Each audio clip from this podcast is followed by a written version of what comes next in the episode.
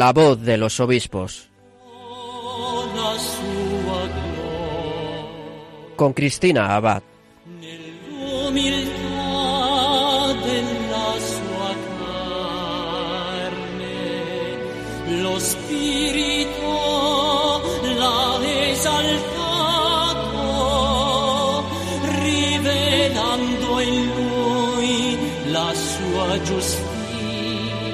Buenas noches a todos desde los estudios centrales de Radio María. Un cariñoso saludo de quien les habla, Cristina Abad.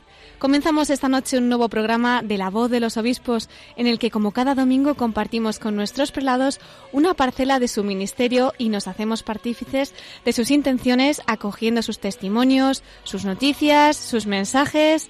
Imagino que muchos de ustedes habrán seguido en los medios de comunicación las últimas noticias sobre la toma de posesión del nuevo obispo de Menorca, Monseñor Francisco Conesa Ferrer. Su consagración episcopal la retransmitió Radio María el pasado sábado 7 de enero.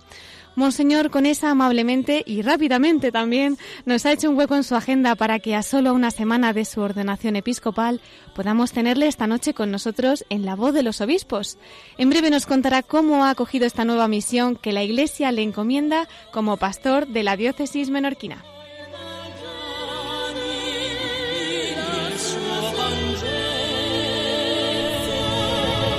En nuestra sección de Episcoflases nos espera Miquel Bordas con más mensajes de nuestros obispos y noticias sobre la actualidad episcopal. Y como siempre despediremos nuestra emisión desde el corazón de María. En esta última parte de nuestro programa, el obispo de Menorca, Monseñor Francisco Conesa, nos ha reservado unos minutos para compartir con nosotros alguna experiencia especial con la Virgen. Pues bajo su manto nos ponemos también esta noche y comenzamos La voz de los obispos.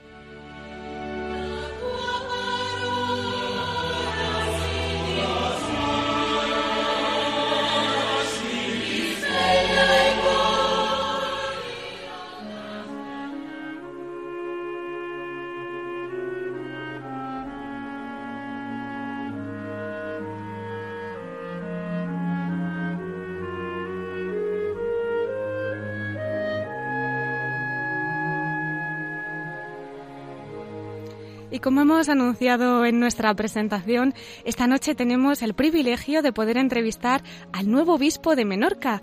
Él es Monseñor Francisco Simón Conesa Ferrer. Me imagino que a nuestros oyentes ya les sonará porque Radio María estuvo retransmitiendo su consagración episcopal allí desde Menorca y es para nosotros un verdadero placer poder compartir este programa con él.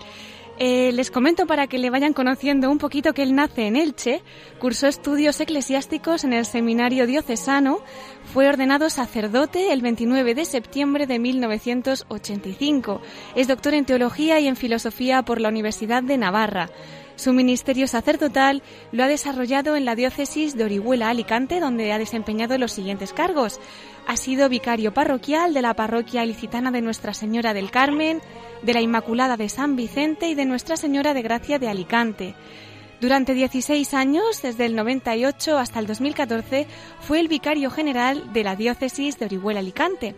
Profesor también del Seminario Diocesano, profesor asociado de la Facultad de Teología de la Universidad de Navarra, canónigo magistral de la Catedral de Orihuela desde el 2001, rector de la Basílica de Santa María de Elche desde el 2014 y también fue nombrado prelado de honor de su santidad en el 2012. Recordamos aquel 27 de octubre del 2016 en el que el Papa Francisco hizo público su nombramiento como obispo de Menorca y recibió, como hemos dicho, la ordenación episcopal el pasado 7 de enero del 2017.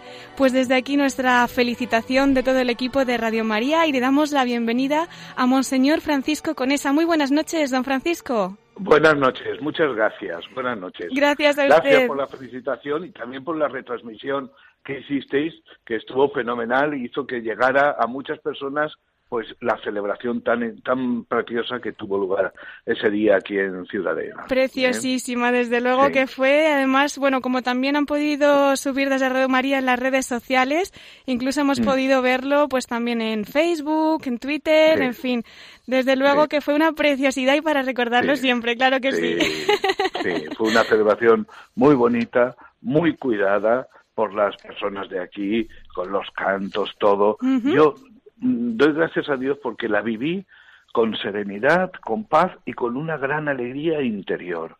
Y mm, fue una experiencia extraordinaria. Ese día viví una experiencia extraordinaria. Qué bonito, don Rezando y pidiendo al Señor, pidiendo al Espíritu que bajara sobre mí, que transformara mi, mi persona para poder ponerme al servicio de esta diócesis. Qué preciosidad. Fue un momento muy bonito. Y también Sí. acompañado, además, ¿no? Claro, bueno, me sentí muy bien acompañado. Primero Ujú. por los sacerdotes de aquí, que estaban prácticamente todos los sacerdotes de, de, la, de la isla.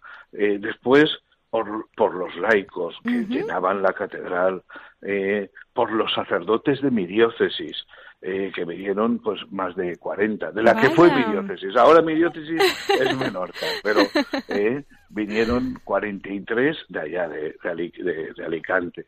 Por fieles también de la ciudad donde yo estaba, Elche, que vinieron pues unos 70. Madre Y mía. por mis hermanos obispos, porque había también una veintena de obispos. Me sentí muy acompañado Estu- y fue un día muy feliz, muy extraordinario en mi vida. Una experiencia de, de- del espíritu, una experiencia de iglesia, eh, fue, un- fue un, día, un día precioso, que me da fuerzas pues para, para emprender mi tarea como obispo. Claro que sí, más con tantísimas oraciones. Ahora que estarán tantos Claro. rezando por usted y nuestros oyentes Sí, también, seguro. Sí, lo he dicho y lo repito. Para mí la oración es fundamental. El eh, creo que el ministerio del obispo, como también el de los sacerdotes, pero el ministerio del obispo es tan grande y lo que se pone en nuestras manos es gran- tan grande. Y somos nosotros tan frágiles, Hmm. una, esa vasija de barro de que habla San Pablo, que sin la oración la vasija se rompe. Es decir, si no mantenemos constantemente y sostenemos la tarea del obispo con la oración del pueblo de Dios, la vasija hace crack. ¿eh? Claro. Así que creo que la oración por mi ministerio es fundamental. Y me consuela mucho saber que mi iglesia pide por mí. Es decir, mis fieles en las Eucaristías la hacen en comunión con el Papa, con el obispo, y oran por él. Eso me da fuerzas y me, da- me hace pensar que esa vasija con la fuerza del Espíritu se puede fortalecer. Claro que sí, va a dar muchos frutos, seguro, don Francisco. ¿Y cómo recibe usted esta noticia? Usted es sacerdote allí en Elche, era Pues- rector de Santa María y cuando le informan de este nombramiento, ¿qué es lo primero que pasa por su cabeza? Pues, pues mira, yo era un cura muy feliz que de pronto tiene, le da un vuelco su vida. ¿eh? Tiene esa sorpresa ¿eh? de ser llamado eh, por el señor Nuncio y al que se le comunica pues que el Santo Padre eh, quiere que sea obispo de Menorca. ¿eh? Y mm, lo primero fue sorpresa. También mm, una cierta resistencia de la voluntad, ¿eh? Porque eh, yo he estado trabajando muchos años con obispos, como has dicho cuando has leído el currículum, lo has explicado. Yo estuve 16 años como vicario general y conozco un poquito la tarea, Claro. ¿eh? la tarea. ¿eh? Entonces, mm, aunque uno piense, pues que dice, oh, es obispo, el ser obispo es una responsabilidad muy grande. ¿eh? Eh, y eh, también sentí miedo. ¿eh? Es decir, sentí sorpresa, miedo y después paz y gratitud. Y mira, te- os voy a contar una- un detalle, un pequeño detalle Sí. que, que me dio mucha paz y está relacionado con la Virgen María. Mi, mi, en, en mi parroquia y en mi pueblo, que es Elche, eh, nuestra devoción grande es a la Asunción de la Virgen. ¿eh? Cuando el señor Nuncio me comunicó que el tema, eh, eh, conversando con él, me dejó, le- vamos, hablamos y dice y me dijo, ¿qué quiere usted? ¿Quiere pensárselo? ¿Quiere rezar? Yo dije, mire, quiero rezar un poquito. ¿Eh? Entonces me acompañó a la, a la capilla de la Anunciatura eh, y allí estuve pues un ratito rezando yo solo. Y allí me encontré con una vidriera que era la dormición de la Virgen. Eh, la dormición es lo que nosotros en Elche celebramos, es el misterio, es mi Virgen, Sí. ¿eh? es mi Virgen, la Virgen dormida, la Virgen que sube al cielo. Y es, eso me dio un gran consuelo, porque miré hacia aquello, hacia aquella vidriera y dije, pues nada, tú tienes que estar conmigo, ¿eh? Santa María, tienes que ayudarme, tienes que acompañarme. ¿eh? me dio una gran paz. ¿eh?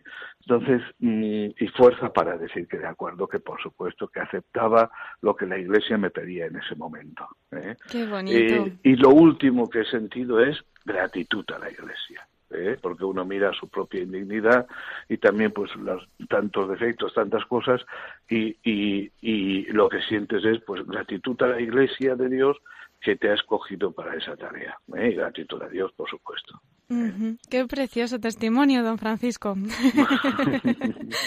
bueno, pues ahora después nos adentraremos un poquito más en la diócesis de Menorca, pero antes, pues que nos cuente también algún detalle de esa diócesis en la que ha estado tanto tiempo, de Orihuela Alicante, y cómo mm. llega a ese 29 de septiembre, creo que es, ¿no? Cuando se ordena sacerdote, y cómo nace esta vocación, porque creo que con solo 12 años, ¿no? Ya entra en ese seminario diocesano. Sí, sí, entré, entré de niño en el seminario y aún quería entrar antes. Con 10 años yo ya ¿Ah, quería ser cura. ¿Ah, ¿eh? sí? Sí, bueno, pues son cosas que el Señor mete en el corazón, ¿verdad? Claro. Eh, yo, eh, eh, y de bien pequeño. ¿eh? Yo mm, he querido ser sacerdote y mm, agradezco mucho pues todo el tiempo de formación. Desde niño estuve en el seminario y he estado siempre feliz allí en el seminario. He estado a gusto con, con los formadores, con todo el ambiente.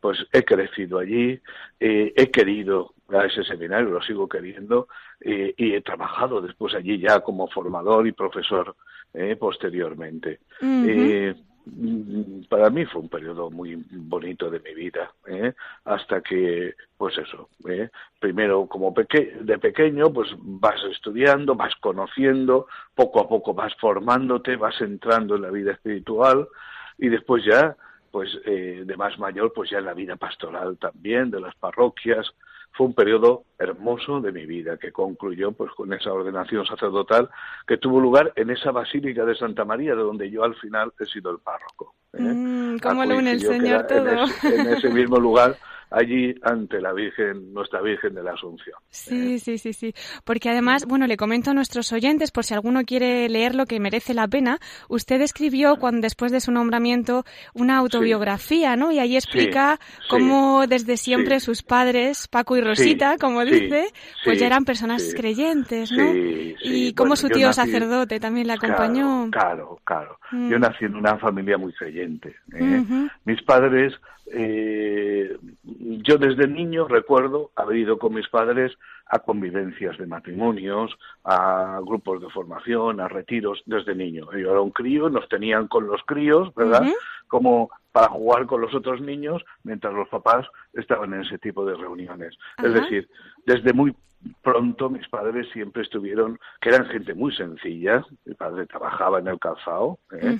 Eh, eh, y mi madre en su casa, ellos, pero ellos estaban muy implicados en la vida de la parroquia, con cursillos matrimoniales, prebautismales y con todo lo que hiciera falta en las vidas parroquiales. Y yo he crecido en una familia así, que ha vivido lo que es una parroquia y ha estado en ese contexto. Ahí he crecido y también con la ayuda de mi tío sacerdote, claro Tenía un tío que fue profesor del seminario, después fue párroco en varias parroquias y murió hace seis o siete años, eh, pues que también me fue ayudando, claro, a lo largo de, todo el tiempo del seminario, después en mi vida sacerdotal. Claro. Pues nada, ahora desde el cielo seguro que aún más, ¿verdad? Claro, todos ellos en el cielo, yo lo siento también, ¿eh? Hmm. Eh, que oran por mí, que están acompañándome, ¿eh? como tantos otros buenos curas, tan buenos curas que he conocido en mi vida sacerdotal y que están en el cielo también. Claro que sí. Don Francisco, y pasamos a Navarra, en la que el obispo le envía a estudiar allí durante un tiempo. Sí, sí. Sí, Navarra fue un periodo muy importante de mi vida y largo, eh, porque eh, yo marché allí apenas dos años después de, ser cura, eh, pues con el cargo de estudiar primero filosofía. hice la carrera entera, era la facultad civil, eran cinco años, y después estudié también teología. Compaginé durante un tiempo, hice teología. Y después me animé a hacer tesis en teología, tesis en filosofía, con lo cual estuve un periodo largo, ¿eh? largo de tiempo.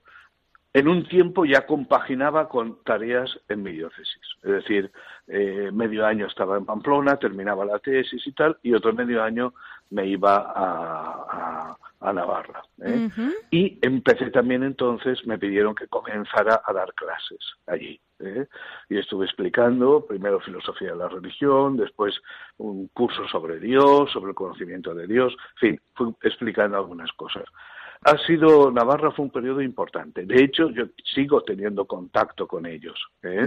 Eh, mm, este periodo tuvo un punto final cuando empecé como vicario general. No un punto final, sino que quedó reducido lo que yo hacía allí, que era estar casi medio año o más, porque los veranos solía pasarlos allí.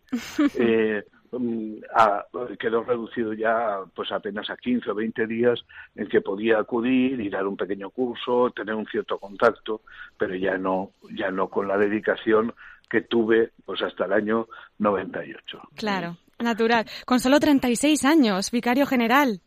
Sí, eso fue otro susto de mi vida. ¿eh? y además ocurrió cuando ocurrió cuando eh, yo había hablado hacia la universidad me pedía mayor dedicación. Yo había acabado de hablar con mi obispo en abril, en la Semana Santa, cuando había ido a mi diócesis por Semana Santa, le había dicho, mire, la universidad quiere que me dedique más allí, ¿qué le parece? Y él dijo, pues bueno, tu vocación es el estudio, dedícate un poco más. Sí.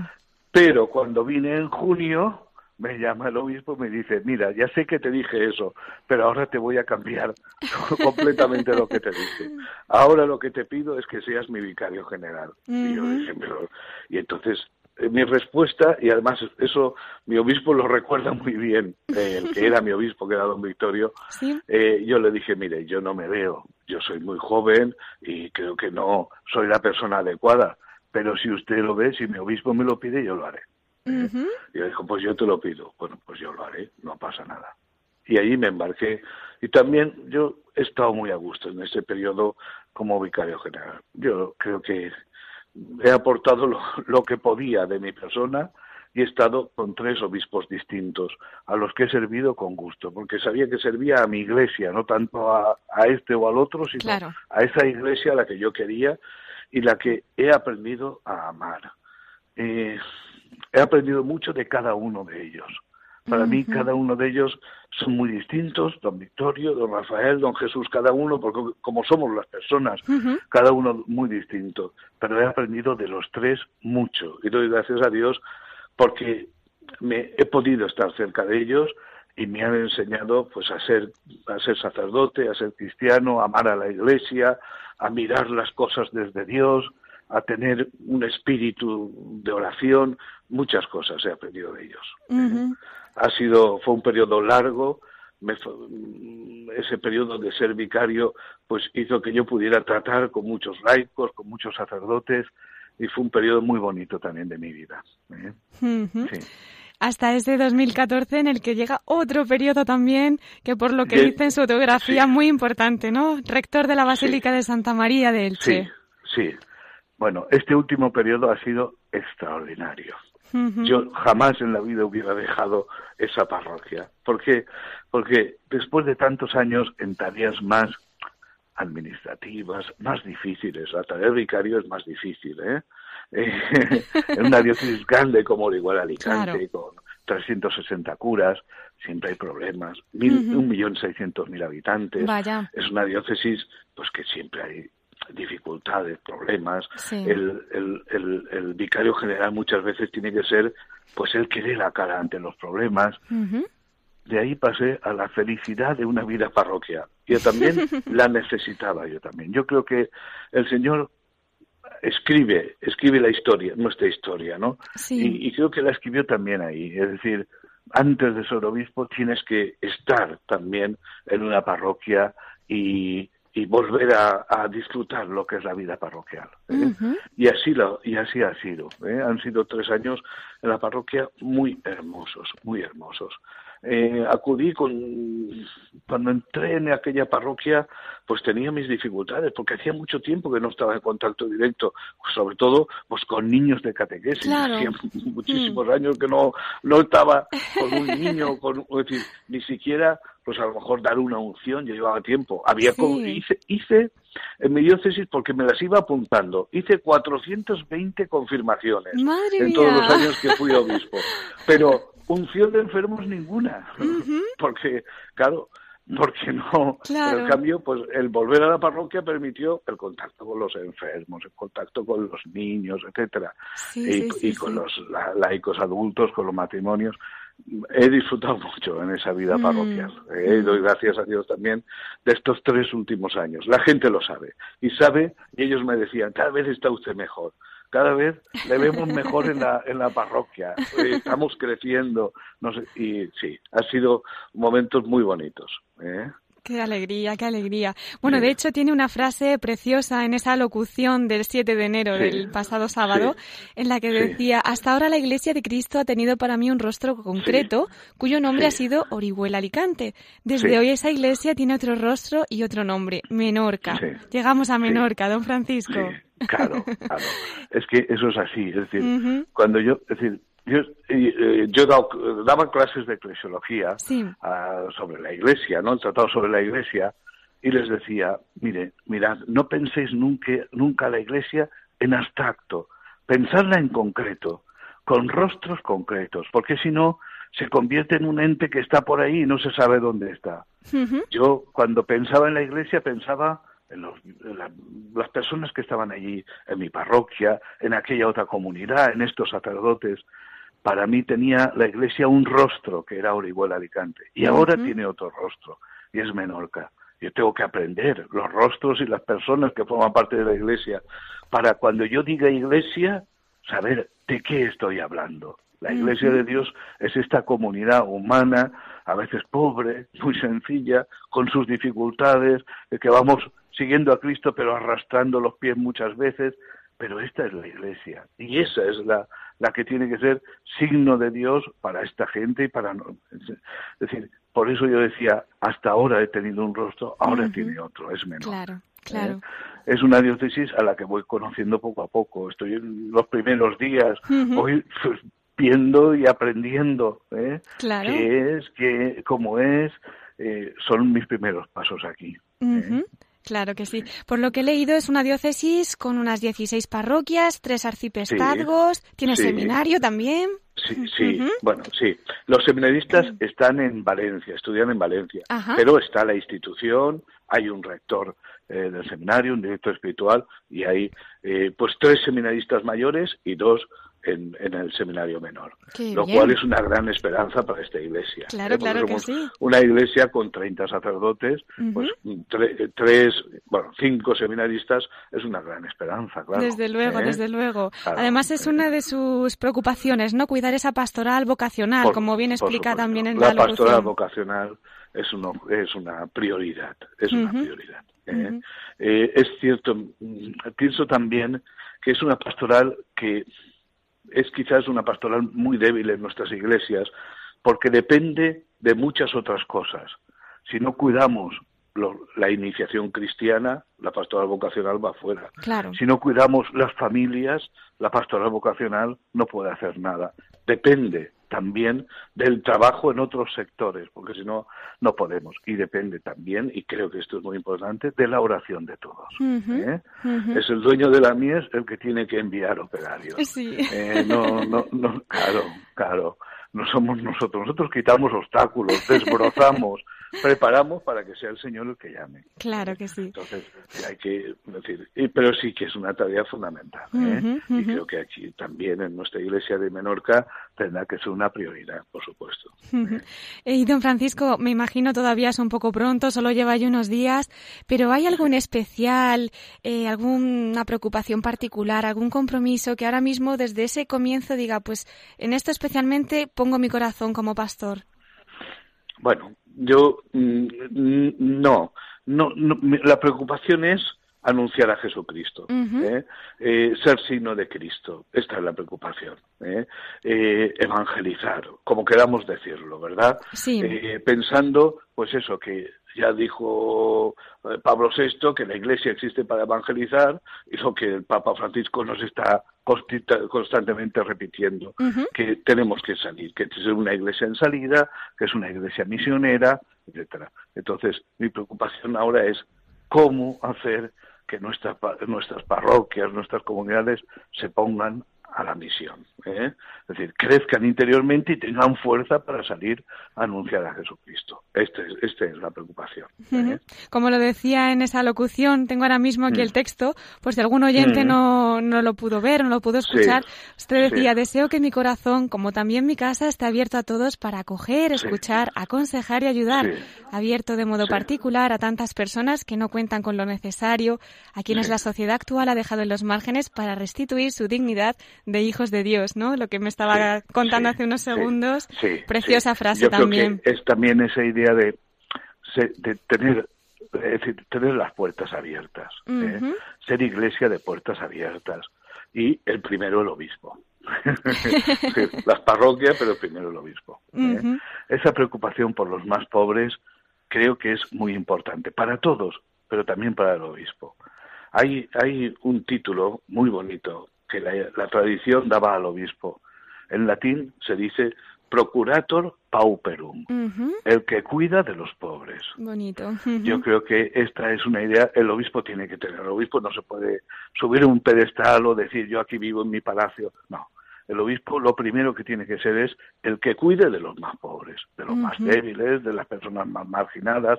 Y yo entiendo y quiero que sea así mi ministerio. Después a lo mejor soy infiel a eso, pero quiero que sea así mi vida ministerial. Claro, pues seguro que con tantas oraciones así será, don Francisco. Además, como bien dice, pues con todos los sacerdotes, las realidades eclesiales, los laicos, ¿no? Decía también usted, es la hora de los laicos para esa evangelización. sí, claro, claro. La evangelización no es posible sin el laicado, ¿no? ¿Qué hacemos los obispos, los curas, nosotros solos por nuestra cuenta? No, es toda la iglesia, y la iglesia eh, es muy diversa, tiene laicos, religiosos, y es toda la iglesia la que tiene que implicarse, ¿eh? Y el laicado es esencial, esencial. ¿eh?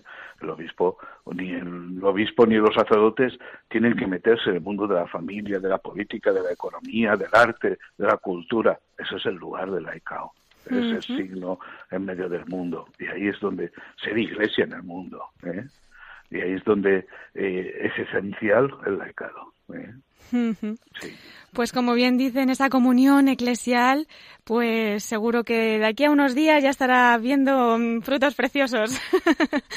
Don Francisco, es bonito. Pedimos la ayuda del Señor para eso. Seguro que sí, seguro que sí. Eh, ¿Nos puede hablar un poquito de su lema episcopal? Porque hoy en día que nos llegan noticias tan preocupantes en tantos lugares del mundo, pues en ese ser testigo de la verdadera alegría, yo creo que es un mensaje de esperanza también para todos los que nos están escuchando ahora mismo. Sí, bueno, mi lema es eh, adiutor gaudi vestri, eso en, latín, en castellano se dice pues colaborador o servidor de vuestra alegría. ¿eh? Está tomado de la carta a los Corintios, la segunda carta a los Corintios, es un texto de San Pablo muy bonito, habla a sus colaboradores y les dice, no sois dueños de la fe de los demás, sino colaboradores de la alegría. Yo creo que es un texto sugerente, ¿eh? nos hace pensar que nosotros no, yo no soy dueño, lo dije en una entrevista también, no soy dueño de la fe de los menorquines ni de nadie. La fe es un don que el Señor da a las personas. Yo soy servidor de esa alegría que es Cristo, servidor de ese gozo que es Jesucristo. ¿eh? Entonces, esa, así entiendo yo mi misión. ¿Eh? Mm, no sé si conoces la anécdota de que eh, mm, cuando eh, me acerqué al Papa Francisco hace unos meses que me acerqué para darle las gracias por mi nombramiento, resulta que él había leído una entrevista en la que yo decía esto. que no era dueño de la fe. Y me comentó esa entrevista, para sorpresa mía. ¿Ah, porque, claro, yo me acerqué y le dije, soy el obispo electo de Menorca. Y él enseguida dijo, ah, pero si he leído su entrevista, ¿Ah, qué bien, qué cosas más lindas dice. Dice usted que no somos dueños de la fe de los demás. Digo, sí, yo no sabía ni de qué me hablaba, yo estaba, me quedé alucinando.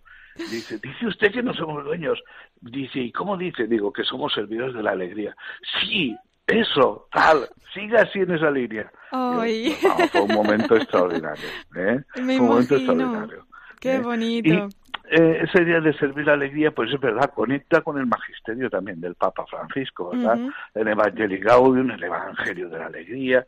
Por eso escogí este lema que para mí era sugerente y creo que para mucha gente también la idea de que sirvamos a la alegría y la alegría es Cristo, sirvamos la alegría que está en el corazón del hombre y que está en el corazón del cristiano, ¿verdad? Claro que Eh, sí. eh, colaboremos para que eso crezca y, y seamos capaces de transmitir a los demás. Claro que sí. Pues don Francisco, pasa rapidísimo el tiempo y ya vamos a ir terminando sintiéndolo porque yo estoy aquí Bueno. encantada escuchando todas las cosas que nos cuenta. Pero bueno. Bueno. para que también nosotros podamos servir al Señor con alegría, si nos deja un Sí. mensajito en particular, ya para concluir, para todo nuestro equipo de Radio María, para los oyentes que estén ahora escuchándonos y particularmente, me imagino, allí los de su diócesis de Menorca y Orihuela Alicante, que también estarán siguiéndole todos estos pasos. Pues somos todo oídos, don Francisco. Bueno, pues yo creo que el mensaje es pues que dejemos dejemos que Dios actúe en nosotros ¿eh? para que seamos capaces de responder como Él quiere. ¿eh? Que deje- estemos a la escucha de Dios, pensemos en Santa María también, en cómo ella estuvo a la escucha de Dios, cómo ella fue fiel a la misión, para poder nosotros también serlo con los demás. ¿eh? Pues muchísimas gracias. Eh, Gracias. Tenemos nuestra sección al final del programa de la voz de los obispos desde el corazón de María y nos gustaría mucho que en apenas unos minutos nos dedicara también alguna experiencia particular de esa devoción que ya nos ha anticipado en esta entrevista de María. ¿Nos querría acompañar al final del programa? Claro, por supuesto. Muchísimas ¿eh? gracias, don Francisco. Pues en unos minutos volvemos con usted. Buenas Vale, noches. acuerdo, Hasta ahora, don Francisco. Gracias.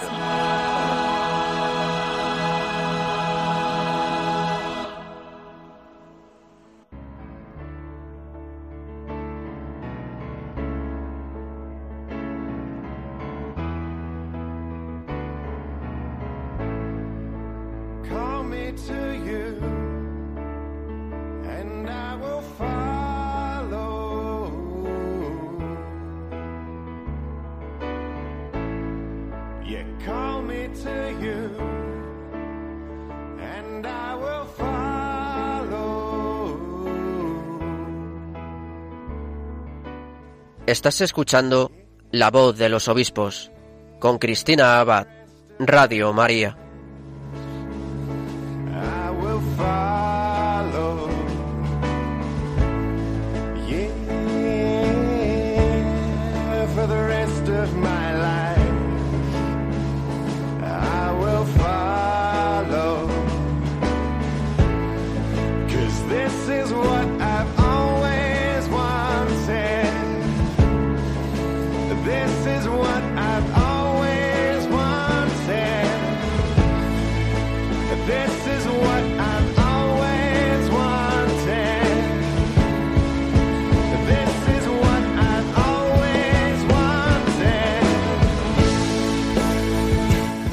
Estamos escuchando los acordes de ese sacerdote australiano Mark Baumgarten en su canción This is what always I've wanted. Esto es lo que siempre he querido.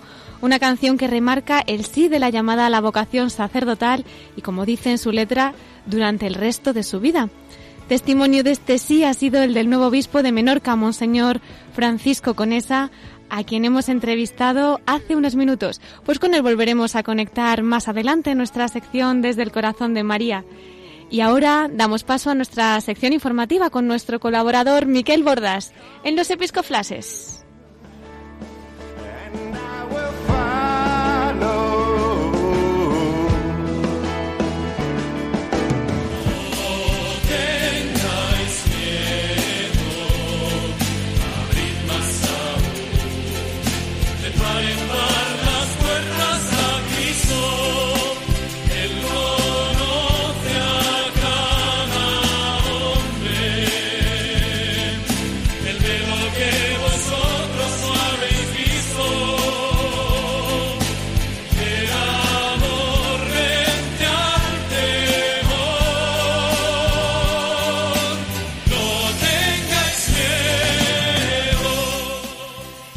Nosotros tenemos un domingo más a nuestro colaborador especial Miquel Bordas. Muy buenas noches. Muy buenas noches, Cristina, ¿cómo estás? Muy bien, gracias a Dios. ¿Y tú?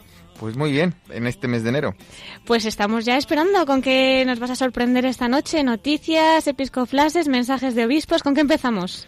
Pues empiezo por algo que es una felicitación, porque también el jueves 19 de enero se van a cumplir eh, los ocho años, ocho, nueve años ya de la ordenación episcopal del obispo auxiliar de Madrid, Ujú. Monseñor Juan Antonio Martínez Camino. ¿no? Qué bien, pues muchas felicidades, claro que sí. fue el secretario durante tanto tiempo de la conferencia episcopal. Pues nada, nuestra felicitación. Hace poco incluso le pudimos escuchar en una conferencia sobre el martirio, Ujú. ¿eh? y San Maximiliano Colbe. Qué interesante. Y la verdad, y bueno, está desarrollando una, también una gran labor de, de difusión de lo que es todo el martirologio en Madrid, de, de los tiempos de la persecución religiosa del siglo XX.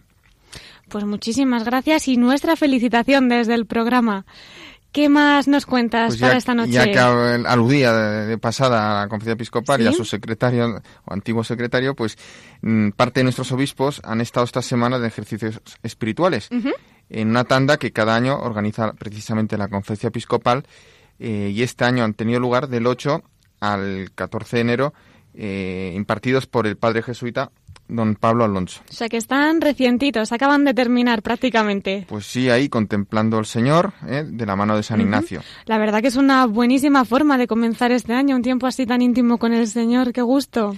Pues ellos seguramente son personas más ocupadas que tú y yo, pero encuentran este tiempo, o sea que habrá que buscarse pues, este tiempo que- para ponerse ante el Señor y cada año, ¿no?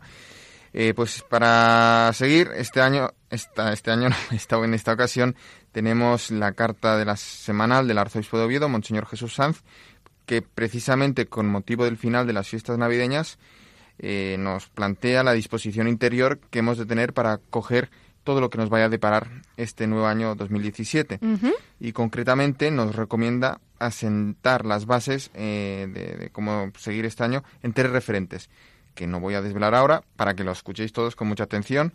Y por lo tanto, le damos paso a, a Monseñor Sanz. Pues lo escuchamos, el arzobispo de Oviedo, Monseñor Jesús Sanz.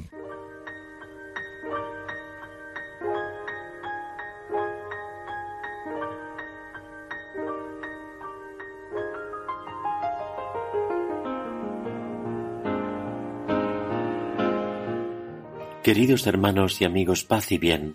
Todo lo que han tenido los días pasados de encuentro reestrenado, de ilusión mantenida, de gozo compartido, ha sucumbido implacable ante el rigor del calendario que no admite jamás un botón de pausa para el regocijo.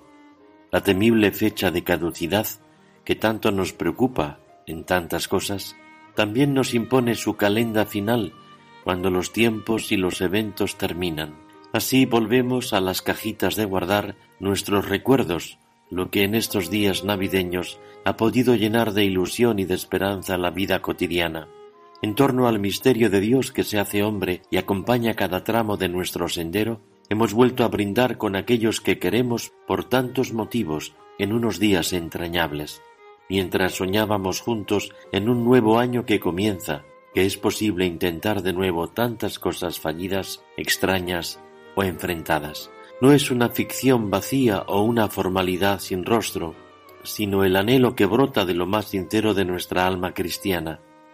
Agradecer que aquello que sucedió hace dos mil años entonces sigue sucediendo ahora entre nosotros y que la gracia de la Navidad no es un mazapán que se consume y termina sin más en las fechas convenidas, ni tampoco unas luces que se desenchufan dejándonos apagados en el apagón de nuestras sonrisas, sino que tal gracia nos acompañará en cada momento de estos doce meses aún por estrenar.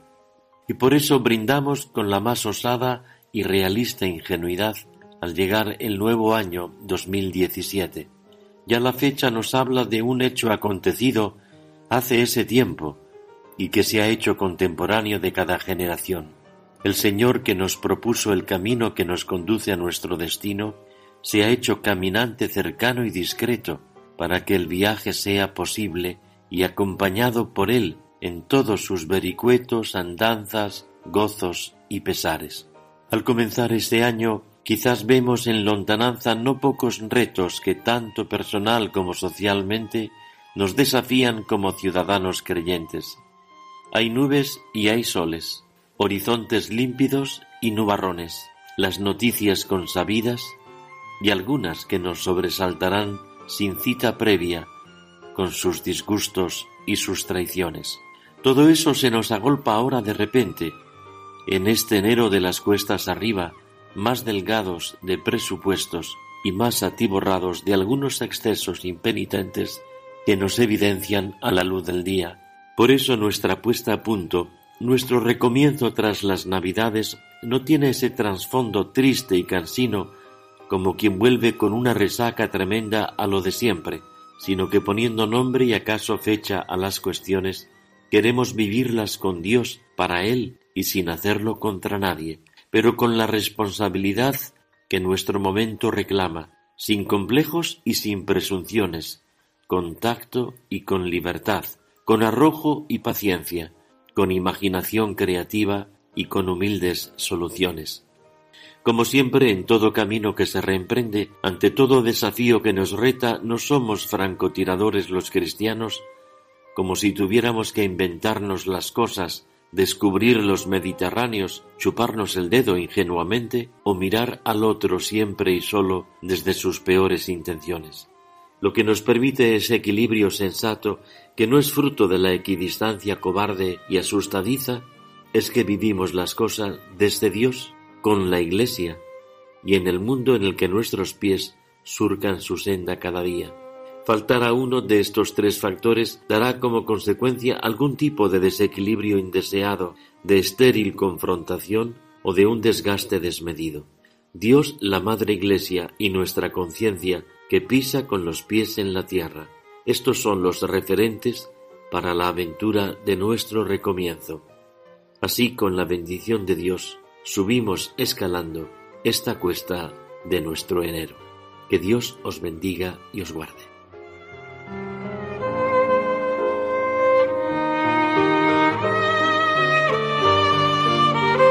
Hermosa meditación la que nos ha dejado el arzobispo de Oviedo, Monseñor Sanz, animándonos a centrarnos en esos tres referentes, para que no nos desequilibremos un poco este año, ¿verdad, Miquel?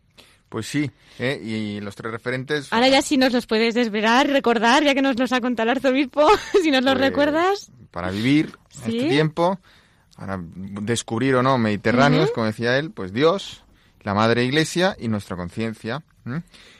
Y como bien ha dejado caer el arzobispo, este año nos puede traer alegrías, pero también sorprendernos con alguna desolación, alguna tormenta, soledad. Como decía Santa Maravillas, lo que Dios quiera, cuando Como Dios, Dios quiera. cuando Dios quiera, como Dios quiera, ¿no? Pues por eso, Cristina, quería unir esta reflexión sobre el nuevo año, que todavía estamos empezando, con Sí. otra noticia que nos puede ayudar a vivirlo con el Señor. Y esto es acompañándole en la cruz. Pues cuéntanos. Eh, si hablamos de la cruz, pues el pasado fin de semana tuvo lugar en tus tierras, de Murcia, Cartagena y en el Levante, la apertura del año jubilar 2017 en Caravaca de la Cruz. Es una gracia muy grande, no solo para la diócesis de Cartagena, sino para España y para el mundo entero. Esta celebración estuvo presidida por el cardenal Agostino Valini, vi- vicario general de Roma. Concelebraron junto a él, eh, pues y el obispo de tu tierra, eh, el obispo de Cartagena, Monseñor Lorca Planes, el arzobispo de Granada, Monseñor Francisco Javier Martínez Fernández, también el arzobispo mérito de Burgos, eh, Monseñor Francisco Gil Geín, y el obispo de Guadix, Monseñor Ginés García Belt- Beltrán, el obispo de Gurué, Monseñor Francisco Lerma Martínez, Gurué, Mo- Mo- Mozambique, ya está. Los que han- nos han ido siguiendo, a gran parte de ellos, allí. sí, los hemos entrevistado, ¿eh? menos el arzobispo mérito de Burgos, que habrá que buscarle. Claro. Bueno, entonces, bueno, el cardenal Balini eh, manifestó su alegría por ser el primer peregrino llegado desde Roma Pues es verdad, es verdad. y explicó en su humilía el sentido de la cruz de Cristo, cómo se convierte en una cruz gloriosa, en un trono real, pero no de este mundo. ¿Quieres escuchar un fragmento de su Por supuesto que sí, me encantaría escucharla entera otra vez, pero bueno, con un minuto y pico que tenemos me conformo y damos gracias a Dios. Vamos a escuchar al cardenal Balini. La cruz de Cristo se convierte, por lo tanto, en una cruz gloriosa, un trono real, pero no de este mundo.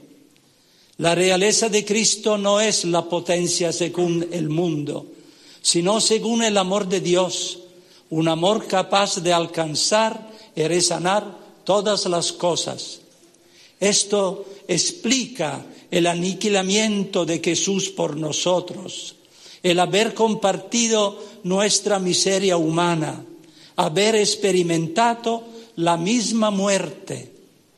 Papa Francisco ha dicho, solo este amor ha vencido y continúa a vencer nuestros grandes enemigos, el pecado, la muerte, el miedo. La cruz gloriosa de Caravaca, que la fe de los fieles ha adornado de oro y de piedras preciosas, quiere proclamar esta victoria con la cual Jesús ha convertido en él Rey de los siglos, el Señor de la vida y de la historia. Cristo en la cruz y resucitado revela la omnipotencia del amor que no tendrá nunca fin. Sigamos con alegría Cristo crucificado y glorioso y su señoría de amor que transforma el pecado en gracia, la muerte en resurrección, el miedo en confianza.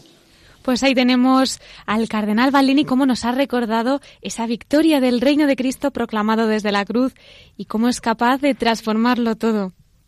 Así lo ha remarcado el vicario general de Roma, eh, pues que la verdad es que un tesoro es el que guardan ahí en Caravaca, ¿no? La verdad que Eh, es el, mismo Lignum Crucis, fuente de gracia de tantos peregrinos de tan, durante tanto tiempo, pues ahí habrá que ir, Cristina, ¿no? Habrá que ir, habrá que ir. En peregrinación.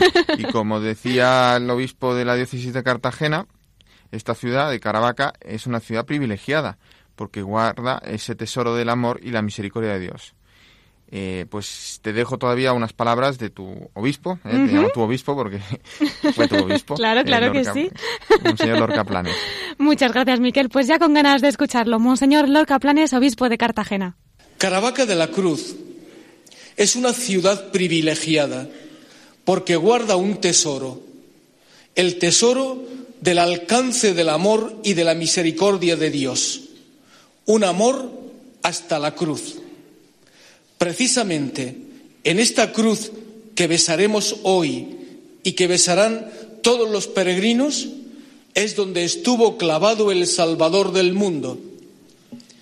Y Dios vuelve aquí, como en Navidad, a hacerse pequeño, accesible, cercano, con un amor entregado, ofrecido por cada uno de los que peregrinamos. Jesús se hace nuestro prójimo, que nos habla al corazón y nos presenta el panorama de la humanidad para imitarle a Él en la gran lección que nos dio, saber lavar los pies de los demás. Pues ahí tenemos esa lección de humildad que nos trajo Jesús y que también nos la ha recordado Monseñor Lorca, el obispo de Cartagena. Pues sí, claro, este Dios que se hizo pequeño en la Navidad, pues en la cruz también se hace pequeño, accesible, ¿no? Eh, y nosotros, pues nos cabe unirnos en, oración por est- en este año jubilar para que podamos vivir siempre un encuentro con Cristo, nosotros y todos cuantos visiten este santo lugar. Claro que sí. Pues Miquel, muchísimas gracias. Estamos ya con el tiempo un poquito apretado, pero no sé si tienes alguna perla especial para esta semana. Siempre me aprietas con el Siempre te tiempo, aprieto, y tienes hay tantas razón, cosas. tienes toda la razón. Venga, a ver, te aprieto un poco más. que no nos En lugar de perla, perlita, todo Una apretado, perlita. sí, pequeñito. ¿eh? Ya estamos hablando, ya que estamos hablando de los tesoros de la diócesis de Cartagena, pues mañana se celebra el patrono de tu diócesis, San Fulgencio, San Fulgencio. obispo santo, ¿eh? Que como se sabe fue el segundo de cinco hermanos, cuatro de los cuales son considerados santos. Eh, sus otros hermanos canonizados son Isidro de Sevilla, Leandro de Sevilla, que hablamos eh, el otro día, y Florentina. Entonces, de Cartagena, pero luego se fueron a vivir a Sevilla. Isidoro, Leandro y Florentina. Y Fulgencio. Y vaya, vaya familia. Bueno, pues fue, él fue obispo de Écija, asistió al segundo concilio hispalense en el año 610, hombre elocuente, gran orador, mm, sobresalió también en sus disputas con los arrianos, aquella secta cristiana que no reconocía la divinidad de Jesús. Eh, Recarredo le encomendó diversas misiones para su reino y fue considerado un hombre sabio siendo elevado a rango de doctor de la Iglesia por el beato eh, Pío IX. Entonces, bueno, Fulgencio es el patrón de la diócesis de Cartagena y desde el siglo XVI también da nombre al Seminario Mayor de Murcia. Y entre otras cosas es patrón de la ciudad de Plasencia y su diócesis. Pero la perla que te quería dar hoy, o la segunda perla, que hoy van dos, pues es porque dentro de poco, el día 20 eh, de enero, se celebra el martirio de San, San, San Fructuoso, San Augurio y San Eulogio, que fueron eh, San, San Fructuoso en Tarragona y San Fructuoso era el obispo de, de- de la ciudad tarraconense. Entonces, bueno, hay unas actas preciosas que yo recomiendo que quien pueda se las lea, de cómo fue este martirio, también quedan los po- poemas o la poesía de Prudencio, los sermones de San Agustín, ¿eh? pero bueno, te dejo hoy una pequeña, simplemente para que veas la alegría o la, la entereza con la que se iban a- al martirio, ¿no? Eh, decía San Fructuosa al pueblo, que le- se lamentaba, ¿no? Porque, porque les iba a dejar o que le iban a martirizar. Les prometía, no os ha de faltar pastor ni puede faltar la caridad y la promesa del Señor, ni ahora ni en el futuro. Lo que estáis viendo es solo el sufrimiento de un momento. Pues ahí está la gloria de nuestro mártir, San Fructuoso, con sus compañeros, con esa perlita. Impresionante testimonio, Miquel. Muchas gracias y yo creo que va a ser una oportunidad para pedirles gracias especiales a estos obispos tan santos que nos has comentado esta semana. Pues sí, ¿eh? un, un- un doctor y otro mártir. Esta es nuestra tónica de los obispos españoles, doctores y mártires. Pues Miquel, como siempre yo te invito a que nos acompañes estos últimos minutos en que volvemos a escuchar al obispo de Menorca, a Monseñor Francisco Conesa. Muchas gracias, Cristina.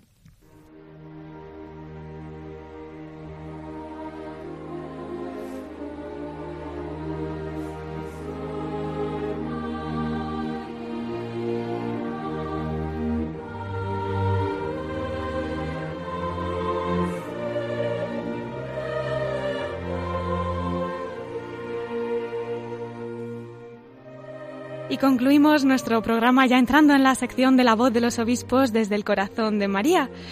Como habrán seguido los que desde el principio nos han acompañado, y si no lo recordamos ahora, hoy hemos tenido el privilegio de tener con nosotros al nuevo obispo de Menorca, a Monseñor Francisco Conesa Ferrer. Y ahora ya va- vamos a terminar nuestra emisión de hoy, también de su mano, en la que nos va a dedicar estos minutos para hablarnos desde el corazón de la Virgen. Don Francisco, buenas noches otra vez. Hola, buenas noches, de nuevo. Muchísimas gracias por acompañarnos y nos gustaría muchísimo que compartiera desde ese corazón de nuestra madre alguna experiencia particular o algún pensamiento que para usted haya sido muy significativo a lo largo de su vida, de su sacerdocio, de su ministerio. Bueno, voy a contaros una cosa muy reciente. Tuvo, ocurrió el 28 y 29 de diciembre. En estos días, en Elche, que es la parroquia donde yo he estado, eh, se celebra la venida de la Virgen. Celebramos eh, que la Virgen vino por el mar, desde Santa Pola, eh, que es un pueblo cercano a Elche, ¿Sí? llegó por el mar y la recibimos. Sal- salimos a la playa y llega en una barca, es un acto muy bonito, bonito. llega en una barca y la recibimos. Y celebramos la Eucaristía al borde del mar. Estamos a las 7 de la mañana del 28 de diciembre, ¿eh? que hace Mm. fresquito. Sí. y después el 29 ya tenemos la misa y procesión con la Virgen. Es la, eh, celebramos la Asunción entonces, ¿eh? porque es nuestra Virgen de la Asunción. Este año para mí fueron muy especiales porque, claro, la recibía, pero la- me despedía de ella. Y me Mm. resultaba muy sugerente verla llegar por el mar y saber que ese mismo mar me iba a llevar a mí a la isla de Menorca. Es Claro. decir, la Virgen, y mi petición fue, tú que viniste por el mar, acompáñame a mí a mi travesía a Menorca.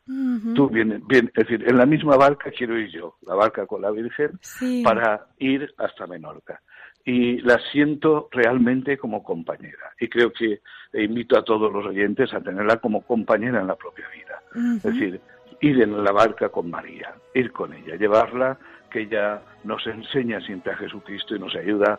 En este caso es, es la Virgen de la Asunción, nos enseña el camino hacia el cielo, ¿eh? porque ella va por delante, ¿eh? es figura e imagen de la Iglesia y es ella prefigura hacia dónde queremos ir nosotros también. Muchas gracias, don Francisco. Nos ha encantado. Y como dice usted, nos vamos a subir todos a esa barquita de la Virgen y que nos lleve al puerto que nos ha de llevar. Eso es, eso es. Muchísimas gracias. Gracias a vosotros. Y cuente con nuestras oraciones, don Francisco. Gracias. Gracias, por todo. gracias Muy buenas noches. Buenas noches. Buenas noches.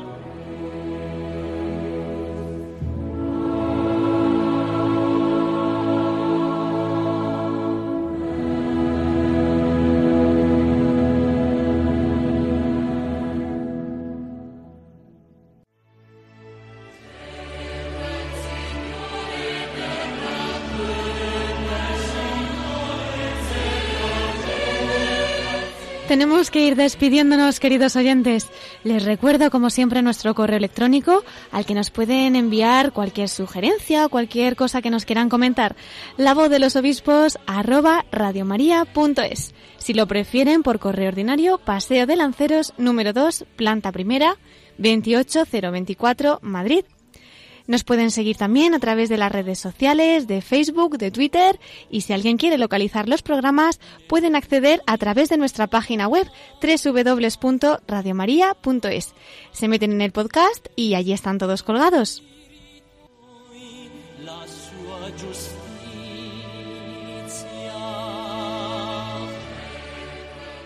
Damos las gracias particularmente al obispo de Menorca, Monseñor Francisco Conesa, por su entrañable entrevista en esta primera semana de su consagración episcopal. Agradecemos también la meditación del arzobispo de Oviedo, don Jesús Sanz, y a ti, Miquel, por tus noticias y por hacernos llegar las palabras del cardenal Balini y Monseñor Lorca de la apertura del año jubilar de Caravaca.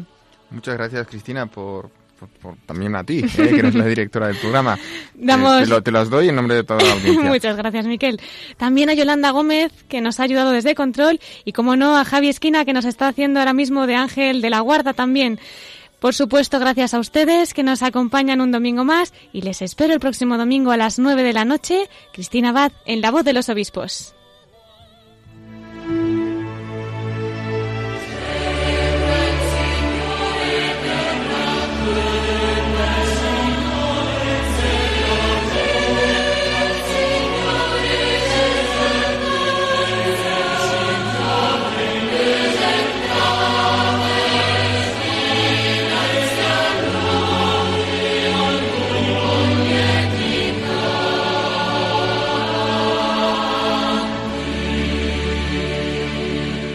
Han escuchado La Voz de los Obispos la con Cristina Abad.